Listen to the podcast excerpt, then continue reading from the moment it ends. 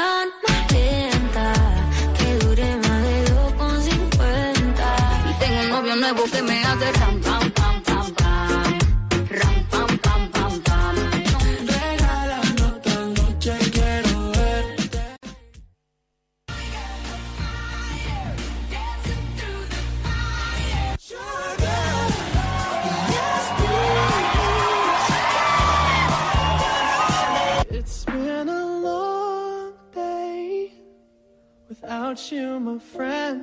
in love with the shape of you.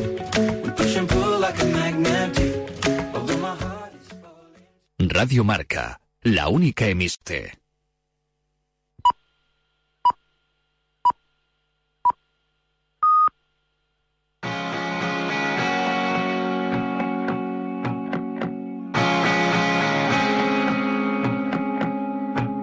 There's something in your heart I need to break right through When summer's getting harder. You got the future under you oh.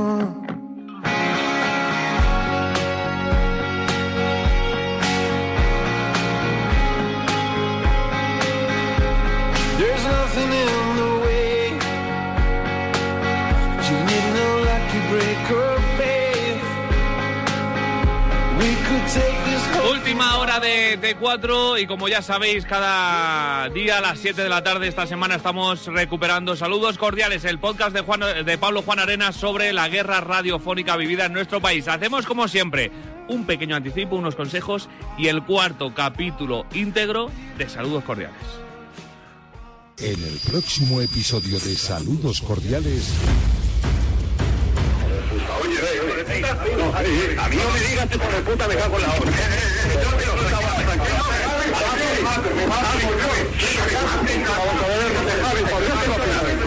Por Dios te lo pido, Javi. Dígame. Javi.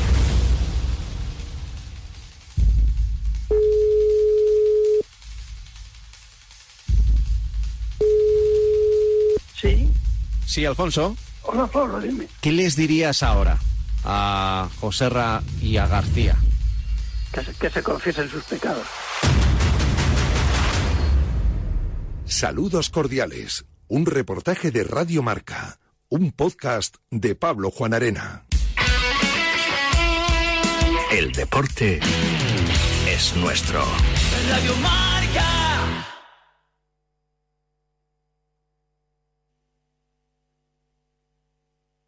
Si queremos seguir disfrutando de la aventura, debemos cuidarla. Y eso en Land Rover lo sabemos mejor que nadie. Por eso ahora contamos con modelos híbridos enchufables como el Discovery Sport, el Defender o toda la gama Range Rover. Vehículos igual de capaces, pero más sostenibles, para que nunca dejes de vivir aventuras al volante. Visítanos en Bruselas Motor, calle San Romualdo 15, Madrid. Teléfono 91 327 3939. 39.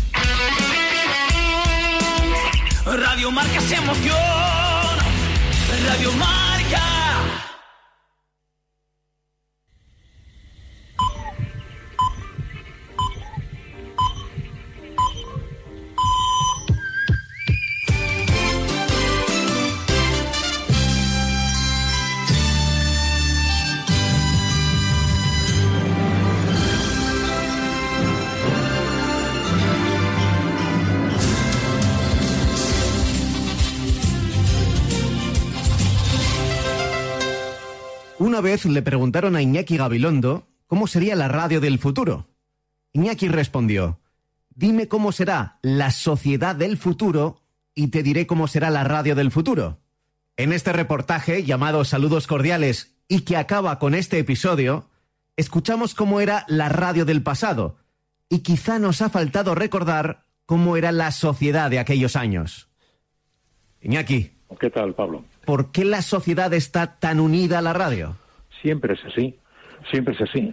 La radio siempre está, está muy, muy, muy conectada con la sociedad. Solo decir que es una especie de, de, guante, la mano se adapta al guante y en cada momento de la sociedad, pues la radio se adapta con una gran sencillez. Es un medio muy ligero, es sencillo, es de mecánica simple, no tiene una logística extremadamente enorme ni extremadamente exuberante. Y efectivamente la radio en cada momento, desde que yo la conozco, y la conozco hace cincuenta y tantos años como profesional y como oyente, 78, pues siempre ha sido así, siempre ha estado pegado, pegado, pegado como una lapa al, a la sociedad. ¿no? Iñaki, este último episodio lo empiezo contigo, pero además eres la única persona que sabe, porque te lo he contado, a quién le voy a pedir que cierre el reportaje. ¿Te parece buena idea cerrar con él? Yo creo que será el mejor final, si le convences. Y si para convencerle le tienes que decir que yo te he pedido que, le, que lo haga, pues a lo mejor un poco influye, porque siempre nos hemos apreciado como colegas y además como, en fin, como, como contemporáneos literales.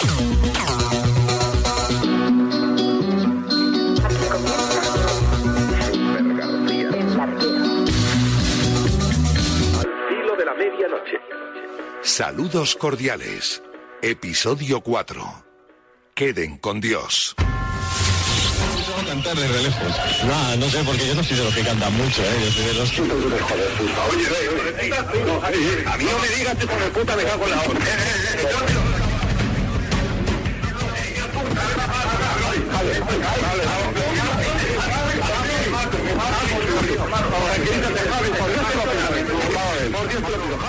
Eso fue en la Eurocopa del 96. Eh, termina el partido, yo creo que era España-Rumanía, con el que eh, ganando accedemos a, a los cruces, que luego nos echa Inglaterra en penaltis. Termina la transmisión y me dice "Ah, me ha pegado Clemente.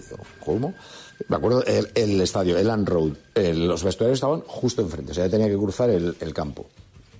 En Eurocopa y en Mundiales no te dejan ni pisar el césped, o sea, siempre viene algún policía. Yo no sé qué cara me verían, que yo bajé toda la tribuna de prensa, pu, pu, pu, salí, al- césped, crucé todo, llegué al túnel de vestuarios, me fui al vestuario español y estaba solo Amor. Y le dije, ¿dónde está Clemente? O sea, yo iba a devolverle la hostia que le había dado a Gallego, porque tampoco sabía la si había sido una gran hostia o un puñetacito, pero yo me imaginé lo peor. Y, y Gallego era mi amigo, mi compañero, pe- y me dice, está lleno el autobús. Y fui hacia el autobús, pero ahí ya sí había un cordón policial y ahí ya no me dejaron entrar. O sea, es que nos pasaban cosas, tío, que eran extraordinarias. Tío, y querer pegar a un seleccionador español, que yo no le pegué, ¿eh? pero, pero que, que, vamos, si me lo encontré por el camino, es que lo hubiera mordido, tío. Pero ¿cómo se ocurre pegar a Gallego? Luego fue que, que estaba entrevistando a Amor y le pegó una hostia a la mano o algo así, me parece que fue. Con Jesús Gallego no pasó nada, nada más que le eché yo de... No, era la zona mixta, ¿eh? Gallego estaba en la puerta del vestuario entrevistándole a Guillermo Amor. Y yo le dije que fuera de allí, que eh, allí era el sitio para nosotros. Y él dijo que él estaba haciendo una entrevista, y le cogí, le quité el micrófono yo y nada más. Allí se cruzaron líneas rojas que no se debieron cruzar.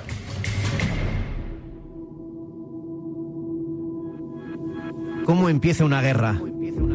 Las guerras comienzan mucho antes del primer disparo. Y en este caso, ese primer disparo, que es casi de fogueo, llega en un partido de fútbol que se disputa a miles de kilómetros. En Brasil, en Maracaná. Restando menos de 22 minutos para o final da partida. Para a confirmação na presença da Copa da Itália em Lo 1900. recuerda el entonces productor del larguero, Carlos Bustillo. digamos, el primer motivo, que fue por eh, un caso que hubo entonces en un partido entre Brasil y Chile, que tuvo como protagonista al portero de Chile, Rojas. Eh, bueno, pues eso fue justo en septiembre del, del 89. Aquel partido pues eh, se interrumpió porque Rojas había recibido el lanzamiento de una bengala, entonces luego apareció con sangre y José Ramón había defendido la idea porque había entrado Jorge Valdano diciendo es un montaje, le han echado mercromina y es un montaje y García estaba diciendo que no, que había sido una salvajada, que eso no se podía permitir en el fútbol, bueno, y a partir de ahí pues eh, surgieron ya algunas polémicas. Algunas polémicas que no van a parar. La escalada bélica crece y nadie le pone freno hasta que se llega al Mundial de Fútbol de Estados Unidos del 94 y a la Eurocopa de Inglaterra del 96. Los jugadores también saben que yo tengo que hacer una lista de 22. Javier Clemente es el seleccionador nacional de fútbol y pertenece al eje de García, que le defiende a él y también al presidente de la federación, Ángel María Villar. que después de Juan Antonio Samaná, Ángel María Villar es en la historia mundial de nuestro deporte el personaje más, eh, más importante. La SER se encuentra justo en la posición contraria. Los dos programas nocturnos, El Larguero y Super García, cuentan una realidad radicalmente opuesta. Esta noche no tengo ganas de, de hablar de Super Ratón. De Clemente sabéis que es un lacayo suyo, él le colocó, a él le debe el empleo por el que se lleva 80 millones al año más otros conceptos, ¿no? ¿Alguien sabe por qué Clemente entraba todos los días en el programa de Super Ratón? Es un discurso tan opuesto que se crean dos bandos también en los oyentes. Los que se creen la realidad que cuenta de la Morena y los que se creen la realidad que cuenta García. Y aquí aparece una figura que es parte del larguero y que varios entrevistados la han definido como pieza clave para entender qué ocurrió aquellos años. Me hablaron de él Edu García y Alfredo Relaño. Y lo que recuerdo realmente, sobre todo en la década de los 90, es que el, nombre fundamental para que De la Morena creciera y consiguiera el trasvase de oyentes eh, se llama Alfonso Azora. Ese fue el que realmente consiguió los scoops necesarios como para que García estallara y se diera cuenta del error que cometió en esa época fundamental que fue el de hablar de su rival y darle, y darle oyentes. Azuara, Azuara fue un fichaje al segundo o tercer año, muy bueno, y además hacía cosas misteriosas, decía, qué, Avellar de Reus, Avellar de Reus, periodismo blanco, Avellar de Reus. Ya, ya sabe este lo que yo estoy diciendo. ¿Qué cojones estará diciendo? Pero era muy gracioso, era muy picante, era muy tal, era muy... Era muy... era buenísimo. Llamé a Alfonso Azuara, tras varios intentos pude hablar con él e hicimos uso de su memoria privilegiada. Que la memoria es el talento de los tontos. y Entonces yo soy tonto perdido. Pero tengo me- memoria como los elefantes. Y la primera pregunta era evidente. ¿Cuándo y para qué entró a trabajar en el larguero de la cadena SER? Yo me incorporo a, a la cadena SER en septiembre del 94. Se, se traza un plan que yo planteo de la estrategia a seguir si realmente esa situación hay que invertirla. A García solamente se le podía ganar con la, con la fonoteca. Azuara cuenta con la fonoteca, su memoria y uno de los periodistas que bucea en los sonidos del pasado de García, que es Javier Romera. Claro, yo corriendo para allá, vete al almacén, claro, no estaba digitalizado nada, con una linterna buscando en una cinta de cassette para encontrar el, el corte de García, donde había dicho una cosa y luego se- pues había dicho la contraria, ¿no? Que García decía, hago dos programas, el mío y el de la SER. Sí, tenía su parte de razón. Azuara también está presente en la Eurocopa del 96 y en las ruedas de prensa se enzarta con Clemente, que había sido su amigo. La prensa internacional no entiende nada. Azuara se sentaba en la primera fila y le bordeaba a Clemente, le decía no sé qué, se hacían imputaciones personales, porque como habían sido amigos, pues no, tú me dijiste el día que fuimos, el día no sé qué. Em, Cosas que no vienen a cuento en una conferencia de prensa de la selección española, en una Eurocopa, en la cual encima hay periodistas del otro país o de cualquier sitio que está dejando mal. Dices, coño, eso del fútbol español es un patio de vecinas, ¿no? Puse un micrófono directo el sonido a mí para la pregunta y otro sonido en la mesa con Clemente. Y entonces, cara a cara, pues se planteó todo lo que había que hacer en la rueda de prensa. La cadena SER montó en la primera fila a Zuara, en la tercera fila a Lama, en la cuarta a Gallego, en la séptima y en el otro lado a otro. Y, y iban uno, otro. Ruedas de prensa que se convirtieron en un espectáculo y bajaban los futbolistas, bajaban los directivos. Tú fíjate cómo sería aquello que acabó, el equipo nacional acabó en las ruedas de prensa mía en la parte de atrás. Acabó porque estábamos hasta los cojones. Había aquello era una cosa increíble hasta el punto que la prensa italiana llegó a pensar que era un montaje que hacíamos para divertir a la gente, ¿no? Y todo esto desemboca en el incidente entre Gallego y Clemente tras la victoria ante Rumanía. La guerra es pública y los programas nocturnos preparan toda su artillería para esa noche. España está clasificada para los cuartos de final de la Euro, pero es lo de menos. El larguero ataca sin piedad a Clemente. Dice, vi el micrófono de la SER y me lancé a por él sin saber quién era. Miente. Vio a un periodista de la cadena SER al que conocía y se lanzó a por él desde la prepotencia, desde la altanería y como pendenciero que es cuando gana. Solo cuando gana. Miente. Eso está clarísimo. Miente. Y García esa noche usa los comentarios de la SER para defender al seleccionador. A la Eurocopa han ido a provocar al seleccionador nacional.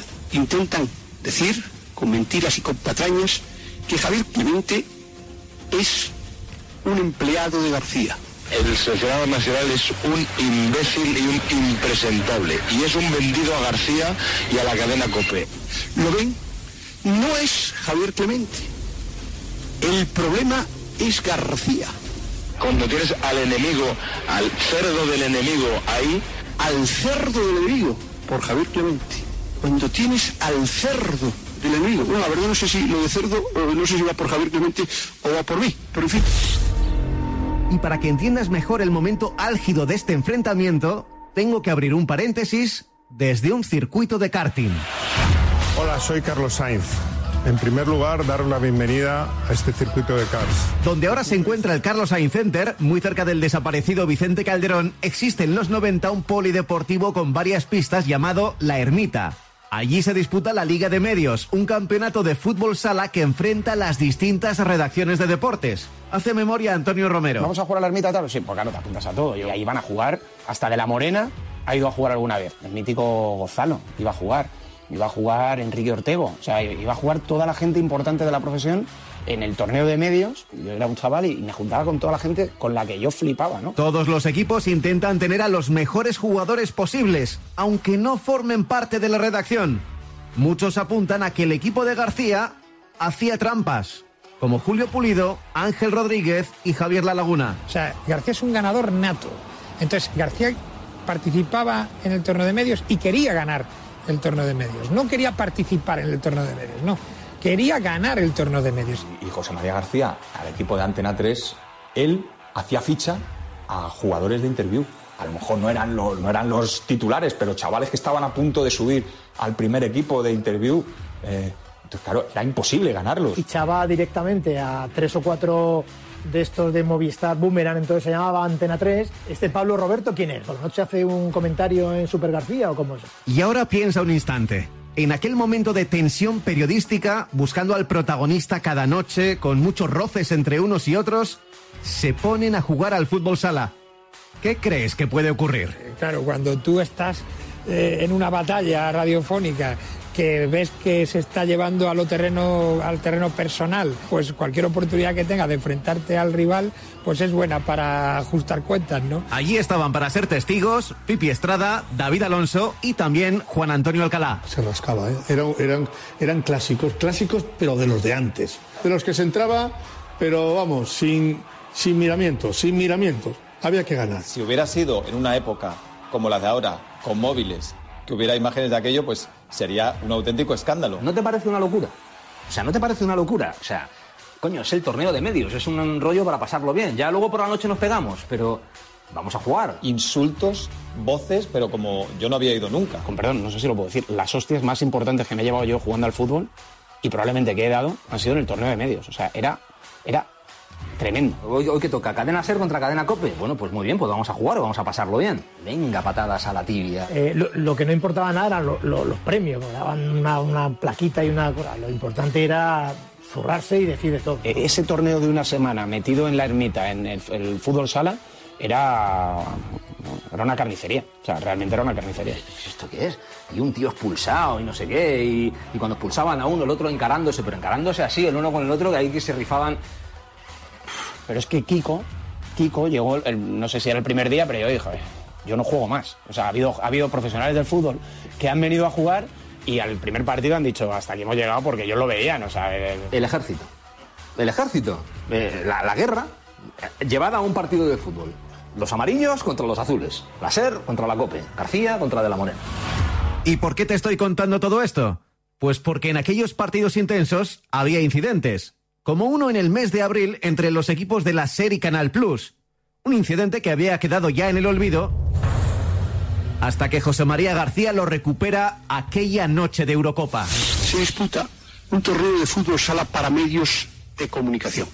Este año eh, quiso el sorteo que en el mismo grupo se enfrentaran la cadena serie Canal Plus, el Imperio frente a frente. El partido terminó con empate a tres. Les voy a leer el acta del encuentro. Incidentes a lo largo del partido. Descalificado el jugador número 10, Francisco González, del equipo Cadena Ser, por decirle a un compañero suyo al cual yo estaba amonestando, escribe el árbitro, cágate en su puta madre. Un contenido de, de, Super García esa noche, el lío que había habido en el torneo de medios para que quedara en evidencia lo que allí había pasado y se enterara todo el mundo. Para nosotros era un privilegio que lo leyera, porque eso es que le hacíamos daño. O sea, que García se, se bajara de su púlpito para leer un acta de un partido de, de periodistas demostraba que nos tenía miedo y que él no era tonto. Descalificado el entrenador del equipo de la cadena SER, Manolo Lama, por dos tarjetas amarillas. La primera por protestar una decisión mía y la segunda por introducirse hasta el centro del campo para protestar. Una vez descalificado, le tuve que echar en 12 ocasiones. Bueno, realmente Lama es que siempre le ha gustado ser muy tocapelotas. Y cuando había una, una pelea o algo, pues eh, claro, él estaba el primero para defender a su equipo, a sus jugadores y todo.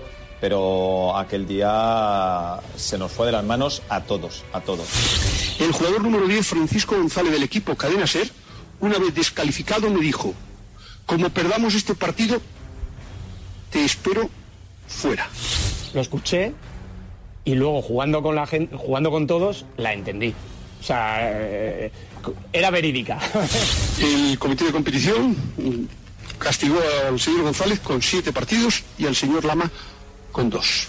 No sé ustedes qué prenda tiene allí el, el, tal Paco González este que le ha dicho al árbitro no sé qué, y barbaridades. Este es el director de un programa deportivo, este es el director que pide y que insulta al seleccionador nacional. En un partido a mí me echan y yo digo unas barbaridades que me quedo a gusto. Y un día por la noche lee el acta del partido García. Yo me descojonaba. Digo, ojalá que todo lo que tengan contra mí en la vida sea un acta de un partido pachanguero de medios de comunicación. Pero vamos, decía muy burrada también. O sea, es que al fútbol se juega para ganar. ¿no? Y lo más sorprendente es que todo queda ahí. Esa guerra que escuchada ahora parece un lío descomunal, en realidad se diluye al día siguiente, no tiene consecuencias en el tiempo. Simplemente los oyentes eligen. Y entre el Mundial 94 y la Eurocopa 96 ocurre algo importante. García deja de ser líder por primera vez en más de dos décadas. El larguero lo adelanta en audiencia.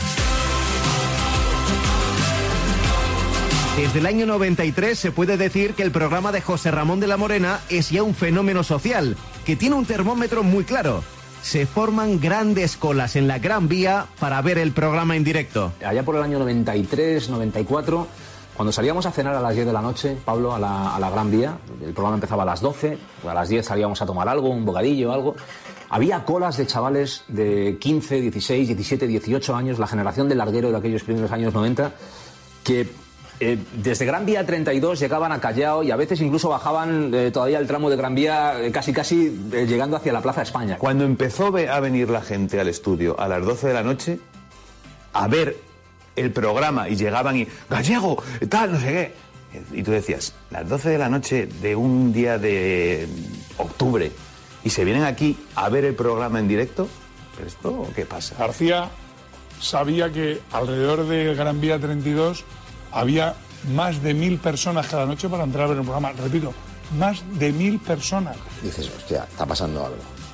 El EGM pone que García tiene un millón y nosotros 500, pero aquí está pasando algo. Nosotros tenemos el estudio lleno. Y cuando empezamos a hacerlo de cara al público, no sé si fue Santander, no me acuerdo la primera vez, eh, yo dije, esto cae, en un año cae. García y la gente de, de García no era tonta y pasaba por Gran Vía, veía aquella cola todas las noches.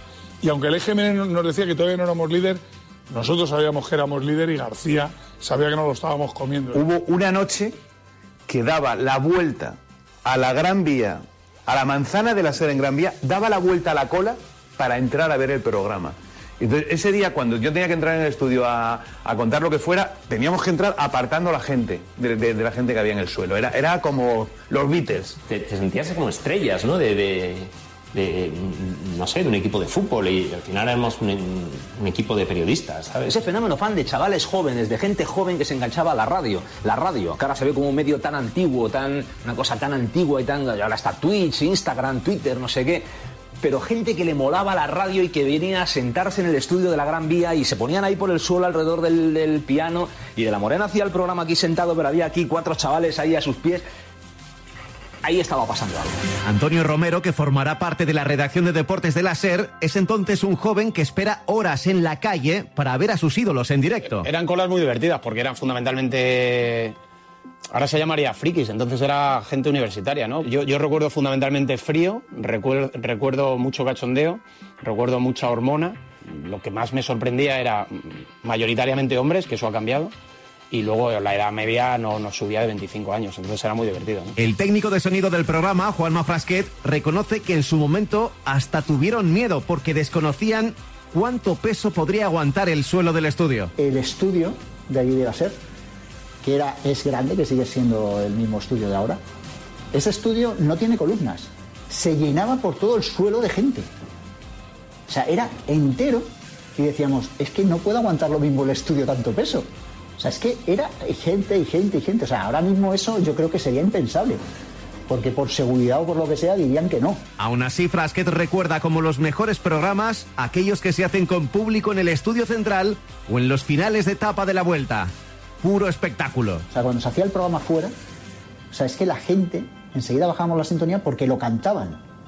Entonces, cuando estás fuera haciendo el programa y empiezas a escuchar que la gente no empieza a cantar, es cuando dices, joder, es que es la leche. Tu afición es sentimiento y tiene mucho alimento.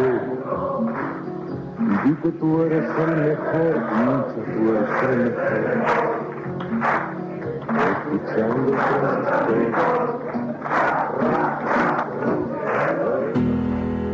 García no es ajeno a este fenómeno. Pregunta cuánta gente hay en el programa de la competencia, si tiene ambiente. Y Julio Pulido, su productor, le engaña. Recuerdo que García, cuando yo le pasaba las notas, y hay mucha gente y tal. Y yo le decía, porque no quería en ese momento, eh, digo, joder, si le digo ahora mismo que esto está a reventar y que suena aquí, ra, ra, ra, y tal, el programa que va a hacer se me va a hundir. Entonces yo le decía, no, no, no se oye tanto, tal. Y se oía que, vamos, increíble. Pero yo, eh, mira, eso nunca lo hablé con García. Le engañaba un poco, eh, pero claro, me imagino que luego cuando fuera para casa escuchando y oyera el ruido diría, el pulido este, que no había gente. Se palpa en el ambiente y en abril de 1995 el Estudio General de Medios da por primera vez el liderazgo de la medianoche al larguero. Habría que colocarse en abril de 1995 para entender qué significaba que aquella panda de locos y aquella apuesta que había hecho un poco, no sé si la has esperado o no, la cadena SER, Augusto del Cáder por de la Morena, le quitaban el liderazgo histórico a, a García, ¿no? Historia de la radio. Azuara me reconoce que era el objetivo soñado por toda la redacción, pero también la causa de su salida del programa al no cumplir con lo acordado. José Ramón lo resumió con una frase que decía que la SER me lo dio, la SER me lo quitó. Pero yo tenía un fijo de, contrato y luego establecí la diferencia que había entre lo que la SER quería pagarme y lo que yo aspiraba, lo reducimos a un, a un contrato en el que decía que si durante el periodo de vigencia de mi contrato se consigue el liderazgo, yo cobro ese dinero. Y cuando llega al final de temporada, ese bonus no se hace, no se hace efectivo. Quiero decirte que esto es lo de lo del cerdo y la gallina, ¿sabes, no? En la, en, en la, en la tortilla de jamón, la gallina participa y el cerdo se compromete. ¿Qué te parece? García sufre el golpe, aunque sigue trabajando sin descanso para recuperar un liderato que nunca más logrará. A su lado, su mano derecha, se llama Almudena Pérez, su secretaria durante más de 10 años. Me reuní con ella sabiendo, como bien me recordó, que no me iba a contar ningún secreto. Secretaria, viene de secreto. Pero estaba seguro que algún detalle poco conocido me podría aportar. Como por ejemplo que al despacho de García seguían llegando decenas de cartas con peticiones de todo tipo. Eso era cada día, no te lo puedes imaginar. Pidiendo, eh, bueno, desde un piso que gracias al padre Gago de la COPE, pues le conseguimos una, una vivienda a una familia. Porque él me decía, venga, dale, hazlo, ¿no? Eh, gente que quiero estudiar, quiero todo tipo de cosas, todo, o sea, in- inimaginable. Eso era mm, cada día habría, había decenas de cartas. Y Almudena recuerda un caso concreto muy especial. Llegó un fax de, de una chica eh, cooperante en Honduras, está en un barrio de, de Tegucigalpa, donde eh, los niños inhalan pegamento. Y entonces, para ayudarles a evitar esto, ellos estaban generando el deporte sobre todo y, decía que les encantaba y que como no tenían balones, lo hacían de telas viejas. Entonces eh, llegó García y se lo enseñé y le dije, ¿podemos ayudarla? Y dijo, "Mm, ponme con... Y empezó a llamar a todos los presidentes de, de los equipos, los llamó, empezaron a venirnos material deportivo como no te puedes imaginar y todo llegó y fue, creo que fue absolutamente maravilloso. Esas son las cosas que García hacía, montones, ¿eh? Y que nunca se han sabido, ni nunca él las va a contar. Lo que no es ningún secreto es que García tiene contacto estrecho con el rey Juan Carlos. No abusa de su confianza, pero sabe usarlo en los momentos precisos, como por ejemplo cuando Miguel Indurain gana su quinto tour consecutivo en 1995. Hace memoria Agustín Castellote. y me dice, ¿te vas a París y tienes a Indurain? Digo, que no se puede, joder, que, va a decir que si yo tengo al rey, tú tienes a Indurain. Digo, hombre, eh, si tú, pero ¿cómo vas a tener al rey? Yo me encargo del rey y tú te encargas de Indurain. Ya estaban allí todos los de la SER. Me ve Miguel y me dice, desde lejos me dice, no voy a hablar con nadie, a mí no me metáis en jaleos, que no voy a hablar con nadie. Y digo, oye Miguel, eh, mira, que es que, que es que va a estar el rey y quiere hablar contigo. ¿Eh? Sí, sí. Dice, júramelo. Digo, te doy mi palabra de honor de que va a estar el rey. Dice, bueno, vamos a ver. A las 12 de la noche, si está el rey, me levantas el dedo y yo voy. No me engañes, no me engañes que no te lo perdonaría en la vida. Digo, que no, joder, que yo no te engaño. Total. Todo en la sala estaba pendiente de las 12 de la noche, qué iba a pasar a las 12. Si Indurain se iba a levantar y se iba a ir a la mesa de la sed, o se iba a venir a mi mesa, a la que yo estaba.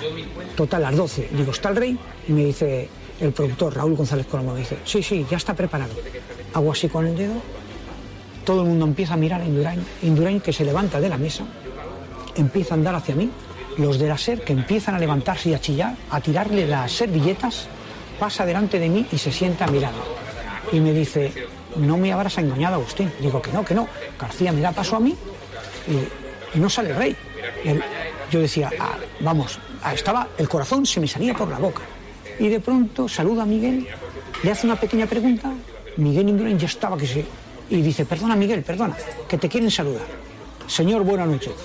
Miguel, sobre todo decirte una cosa que me encantaría poderte ver cuando quieras, cuando descanses. Yo tenía por aquí, como se hablaba de su presencia, tenía preparado un mayor y de recuerdo de este quinto tour, que sepa que ese mayor existe. Además, Majestad, hoy es doble felicidad para Miguel porque también se ha conocido que va a ser papá, ¿eh?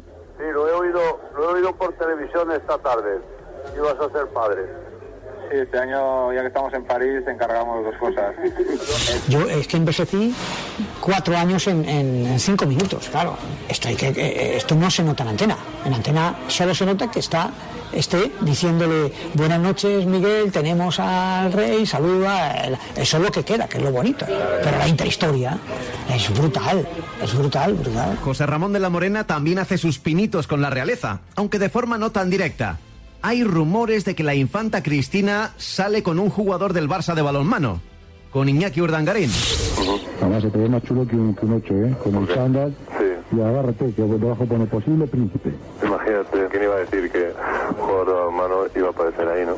Hombre, bueno, pues mira, luego pone balonmano nuevo de Porterrey. Con doble sentido. Eh, esa te gusta, ¿eh? Muy bueno, es muy buena esta. Esa está, esa está Esa es bien. buena, esa es buena. Y García vuelve a utilizar ese contacto con la familia real, aunque entonces con el príncipe Felipe, cuando una generación de futbolistas jóvenes consigue el Mundial Juvenil disputado en Nigeria en 1999. Aunque esta vez las cosas no salen como estaban previstas. Ganaron el Mundial los Casillas, Aranzubía, Xavi, eh, Fran Yeste, bueno, un montón de bueno, grandísimos jugadores. Vamos a llamar al príncipe. Hacemos la gestión, vale, el príncipe en directo con nosotros. Alteza, muy buenas tardes. Buenas tardes, José María. Emocionado, ¿verdad? Sí, no, ha sido espectacular. Yo Se mete en el vestuario después de ganar con la fiesta y ahí estaban en el vestuario cantando y bailando todos los jugadores. Y teníamos también a los familiares de todos los jugadores, la madre, la hermana, el primo, el tío, el cuñado, eh, todos los jugadores ahí. ¿Y qué hacemos? Que no salen. Oye, y nada, bailando en la fiesta y que no salían del vestuario. Y el príncipe en directo. emocionado de ver a estos chicos eh, ganar el Y Mundial. no se le ocurre otra cosa a este jodido que decir, bueno, que le pregunten cosas a los familiares. El máximo goleador es un galleguito de Redondela que está jugando en, en Soria y la madre está emocionada en, en Redondela. Eh, ¿Quería usted felicitar a alguno de los padres de nuestros internacionales? Doña Agustina es la madre del máximo goleador del Mundial. Doña Agustina. Sí. Ah, Doña Agustina. Sí, sí. Su Alteza, el príncipe Don Felipe, te escucha, Agustina. Vale, gracias. Sí. Hola, Alteza, buenas tardes. Buenas tardes, ¿qué tal? Bueno, felicitarla también porque este triunfo de, de Pablo y de toda la selección es un triunfo de España y yo creo que este debemos... La madre de Casillas, el primo de Xavi, el tío del otro preguntándole al príncipe, a mí llamándome a la Casa Real, pero ¿cómo se os ocurre esto? Pero estáis locos. Alteza, yo no sé si estamos abusando excesivamente eh, de su Alteza. Es que tengo otra llamada aquí que está esperando, pero, pero, Eh, pero bueno, sí. Si lo permite, tenemos en Logroño a uno que ha hecho también posible esto. Alvarito. Hola, buenas. El príncipe Don Felipe. Buenas tardes, Alteza. ¿Qué tal, Álvaro? ¿Cómo estás? Me imagino que... Más de 30 minutos el príncipe contestando las preguntas que le hacía el otro en la Casa Real poniendo, me, dijeron de todo.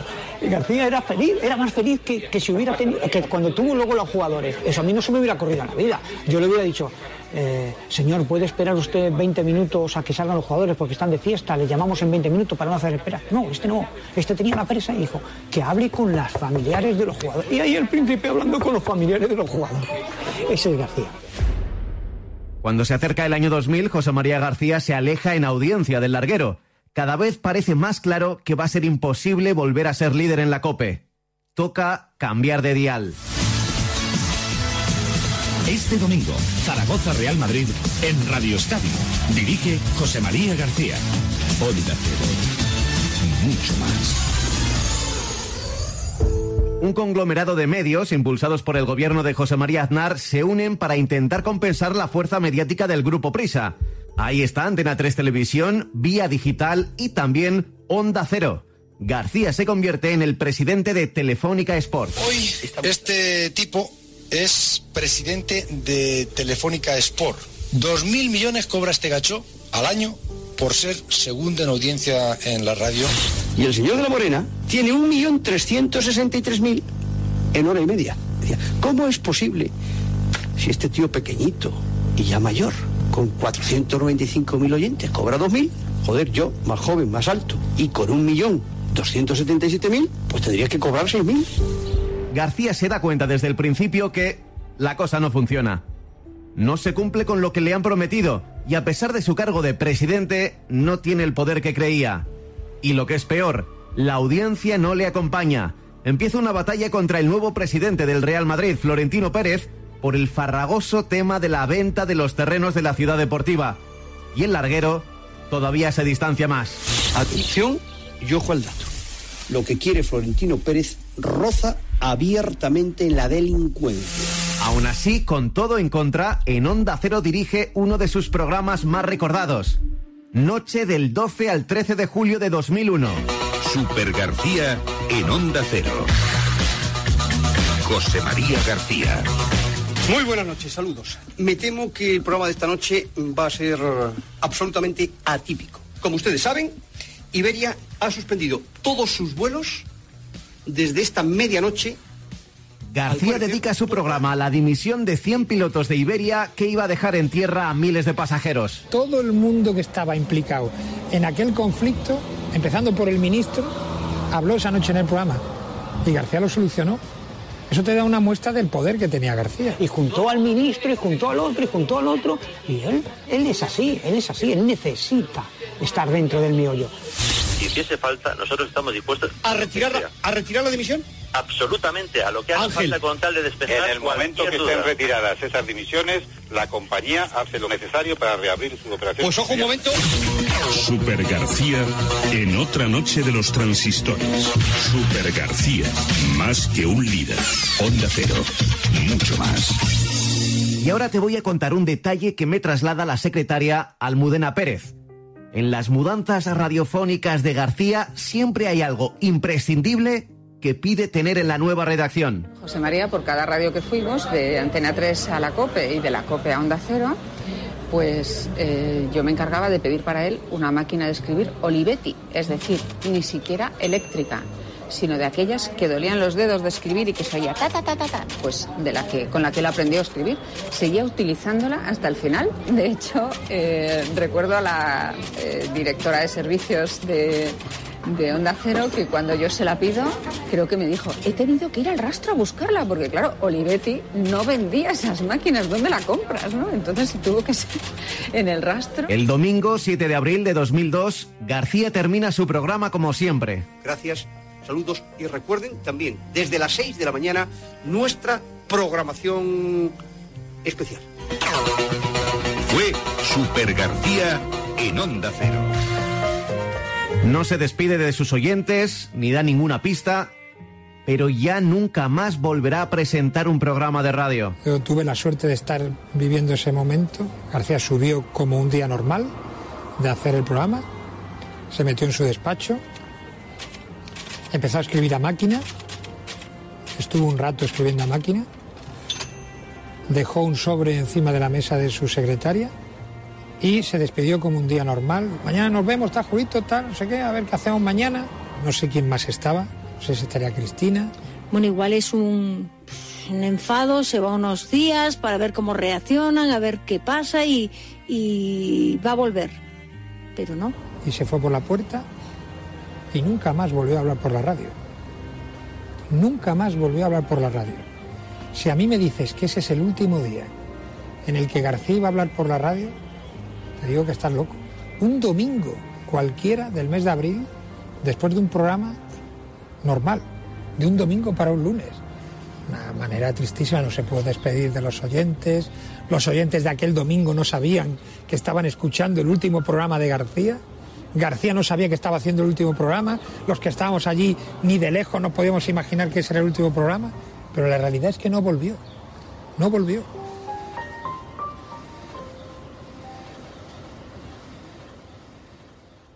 José Ramón de la Morena desde entonces se queda sin rival en la medianoche deportiva. Ni José Antonio Avellana en Cope, ni los sustitutos de García en Onda Cero consiguen acercarse. Pero falta algo. Falta el duelo. De la Morena, seguro que vivió el día más feliz de su vida cuando García lo dejó. Tiempo después, no sé si años o meses, se ha dado cuenta que ese fue su principio del fin. Se acabó, se acabó de la Morena, se acabó la batalla, se acabó la guerra. Curiosamente, el 30 de junio de 2021, 19 años después del adiós de García, de la Morena también se despide en Onda Cero. Pido perdón a cuantos haya podido ofender desde aquí. Perdón a los que me hayan ofendido. El recuerdo eterno para los que estuvieron y que ya no están y que los echo de menos. Y para ti, una y mil veces más mi agradecimiento por haber estado ahí, aunque haya sido una sola vez siquiera. La radio dice así adiós a una rivalidad histórica.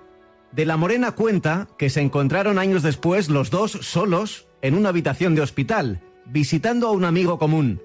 A partir de ahí han mantenido el contacto y no sé si se puede decir que son amigos, pero sí que se llevan cordialmente.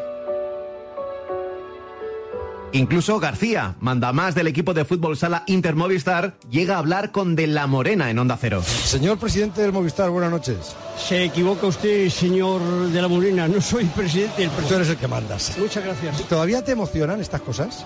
Joder, si me emocionan y sufro como un perro. Hoy ¿Pero te- por qué te enganchaste tú a esto? Yo me acuerdo cuando empezaste a jugar con, con eh, Ufarte y con Amancio y con todos estos. Empezamos en la cadena SER. Sí, Hora con 25, interview. Interview hora 25. Sí, ¿Y de dónde sacas tiempo para, para todo esto? Para... Ahora tengo todo el tiempo el mundo. Ah, sí, joder. pues, Porque además es mi pasión y a estos tíos los quiero como mis hijos. Qué rato bueno hemos echado, ¿eh? Y no nos hemos metido con nadie.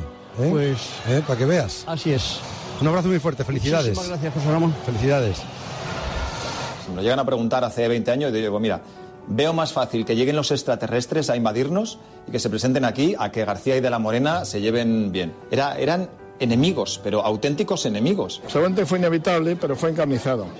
Yo creo que ellos dos lo disfrutaron, sinceramente. Ellos dos son. Otra cosa es que ya pasados los años digan, joder, ahí me he pasado. Pero ellos en lo alto del ring disfrutaban pegando y recibiendo, vamos. Yo creo que de- de- de- tenían esa madera. Era eso, o sea, yo, yo ahora no lo percibo como eh, qué locura, sino a mí me molaba, o sea, era una presión que, que te molaba, eh, te, te obligaba a ser mejor. Había cosas de muy buen periodismo, había cosas buenísimas, tío.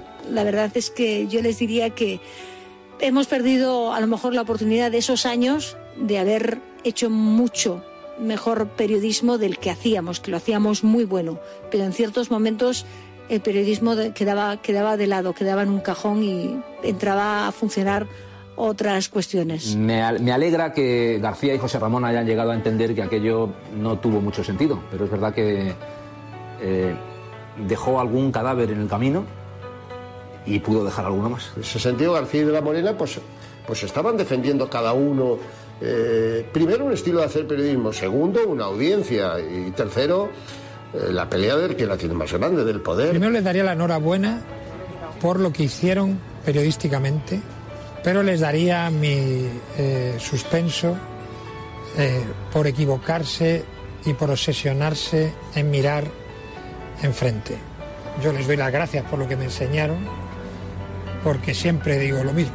García me enseñó lo que hay que hacer y lo que no hay que hacer. Con eso me quedo.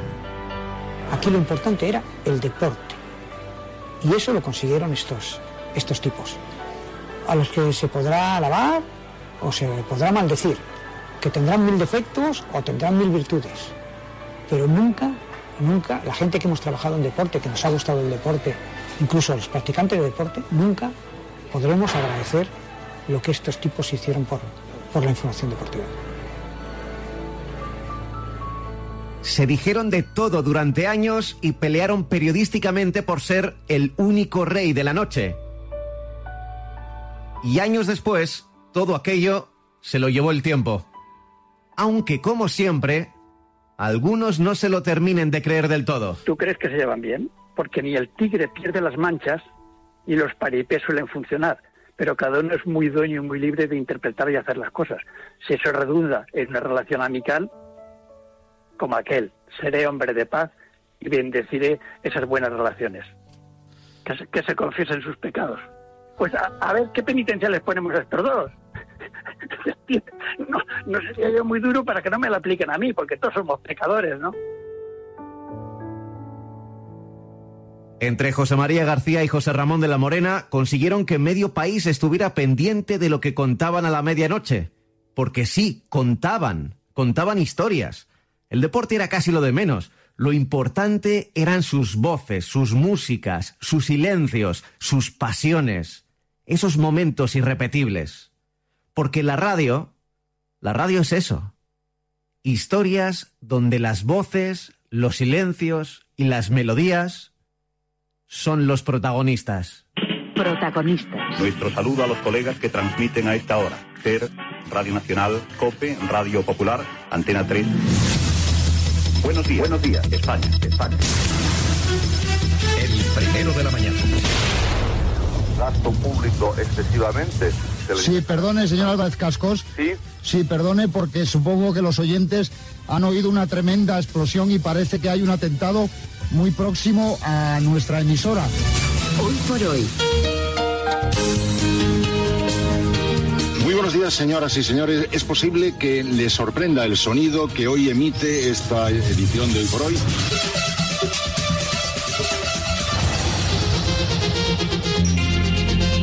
Y creo que tenemos de nuevo en línea a José, uno de los atracadores que armado con una escopeta mantiene retenidas hasta seis personas. José, ¿no te decides a, a dejar esa escopeta y salir? No. Esto es. ¡Viva la gente! ETA anuncia una tregua indefinida en un comunicado que ha remitido al periódico Euskadi Información. Polvo de estrellas. No la vean. Alguna televisión la comprará y al poner anuncios por en medio será mucho más divertida y entretenida gracias a los anuncios. Hola, hola, hola, un cordial saludo. Como siempre, feliz, tu amigo Joaquín Luqui, JLNFM. Pedro. Hola, buenas noches. ¿Cómo estás? Pues nada, por aquí, por bien. ¿Por aquí, por aquí, por dónde? Por aquí en Cartagena. ¿En Cartagena? A ver si le saludo un día le veo la cara. El Juan Carlos, hombre, no me diga esto. El señor Casamayo, a su majestad hay que tratarle de señor. Ah, bueno, señor Juan Carlos, no me diga esto, pues, hombre. Directamente en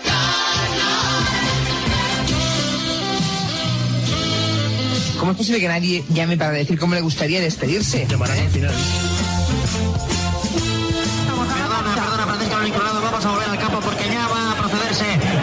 Presentación del equipo de Aletas de la Frontera. Están las mayores sobre la cancha.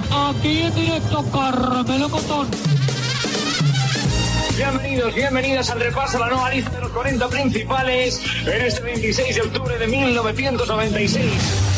Yo creo que en algunos momentos podemos sorprendernos con, la- con el relato de que al final de esta noche dice buenas noches. Buenas noches, Juan Antonio, ¿qué tal estás? Muy bien. José María Aznar, bienvenido. Muchísimas gracias por estar aquí con nosotros hoy. No van a hacer las cosas a gusto de todos. Al menos a los que estamos aquí, a los que hacemos el programa de las coplas, nos vuelve loco esto. Nos vuelve loco. Mira, mira, mira, mira. Hola, buenos días, muy buenos días. 7 de la mañana, Radio Minuto, desde donde te damos la bienvenida a la jungla. Juan Manuel Gonzalo. No habré gustado a todos, porque eso es imposible. Pero miren por dónde. Todos ustedes me gustan a mí. Todos ustedes me gustan a mí. No se puede gustar a todos, decía Gozalo. Es imposible. Espero que por lo menos a ti esta historia te haya despertado la curiosidad y quizá hayas comprendido mejor una época, un país y una profesión. Te lo dije al principio, esto no es una tesis doctoral. Los datos no son fiables porque dependen de la memoria de los entrevistados y ha pasado mucho tiempo. Y sobre todo, no hay que juzgar al pasado con los oídos de hoy. O también nos juzgarán en el futuro. José María García y José Ramón de la Morena no han participado en este reportaje. ¿Por qué? Porque no se lo pedí. Quizá hubieran accedido, o quizá no, pero preferí conocer su historia a través de quienes les rodeaban. Quizá en el futuro, si ellos quieren. Y a mí, a mí se me dan fatal las despedidas. Así que he buscado a alguien adecuado para cerrar todas estas historias que te he ido contando. Y al final no ha hecho falta ni que Gabilondo le convenza. Así que será mejor que yo me calle y que despida a Pepe. Hola, hola. Soy Pepe Domingo Castaño. Ya sabes, tu buen amigo de la radio y también tu buen amigo de la vida. Mi amigo Pablo me pide que ponga cierre a este viaje a la radio del pasado. Un viaje que yo he vivido en primera persona, cerrando aquel larguero cada noche con un trocito de corazón lleno de palabras. Una radio de antenas torcidas, de transistores escondidos bajo la almohada, una radio de colas en la Gran Vía, de madrugadas que enlazaban casi con el día, noticias exclusivas, peleas, luchas, entrevistas, duelos al sol, pero en la medianoche. Y más allá de las zancadillas, el tiempo nos ha ido enseñando que fuimos salvajes en un tiempo también salvaje. Porque en aquellas noches, sin que sirva de disculpa, simplemente contaban y contábamos la vida. Siempre la vida. Siempre la radio.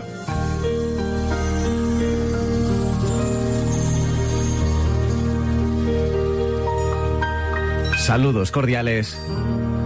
Queden con Dios.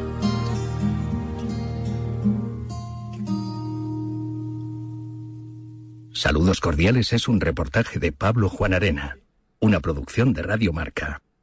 Una auténtica pasada. Saludos cordiales, el podcast que ha causado sensación y que hemos repescado durante esta semana aquí en Radio Marca eh, cada día a partir de las 7 de la tarde. Así que espero que lo hayáis disfrutado, tanto el capítulo 1 como el 2, como el 3, como el cuarto que acabamos de emitir. Noticias que han ido surgiendo en estos últimos minutos. El Atlético anuncia la renovación de José María Jiménez del uruguayo hasta 2025. Así que eh, se une también a la, renovación de Stefan Savic, que se conocía ayer. Los dos centrales van a seguir ligados eh, al Atlético de Madrid hasta el 2025. También se ha hecho oficial la llegada de Lukaku al Chelsea, al rival precisamente del Villarreal de ayer en esa final de la Supercopa que nos ganaron en los eh, penaltis. Así que eh, Lukaku, Jiménez, nombres propios de los últimos minutos en eh, un mercado de fichajes que la verdad que va a dar mucho, pero que mucho que hablar seguramente en los próximos días. Nosotros nos vamos a marchar.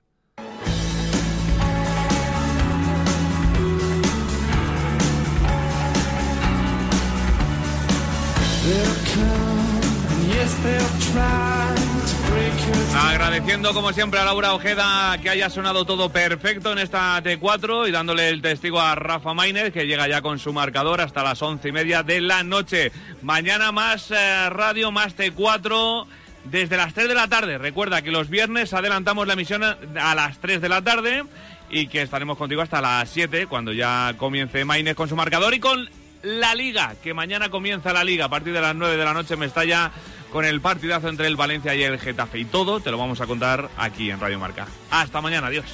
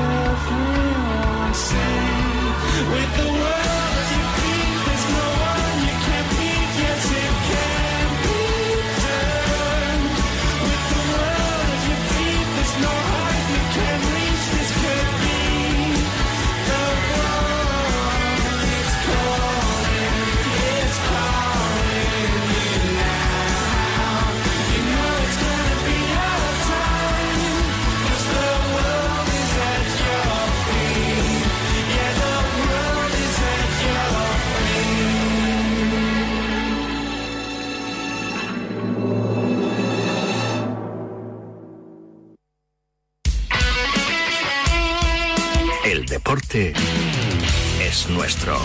Radio Marca.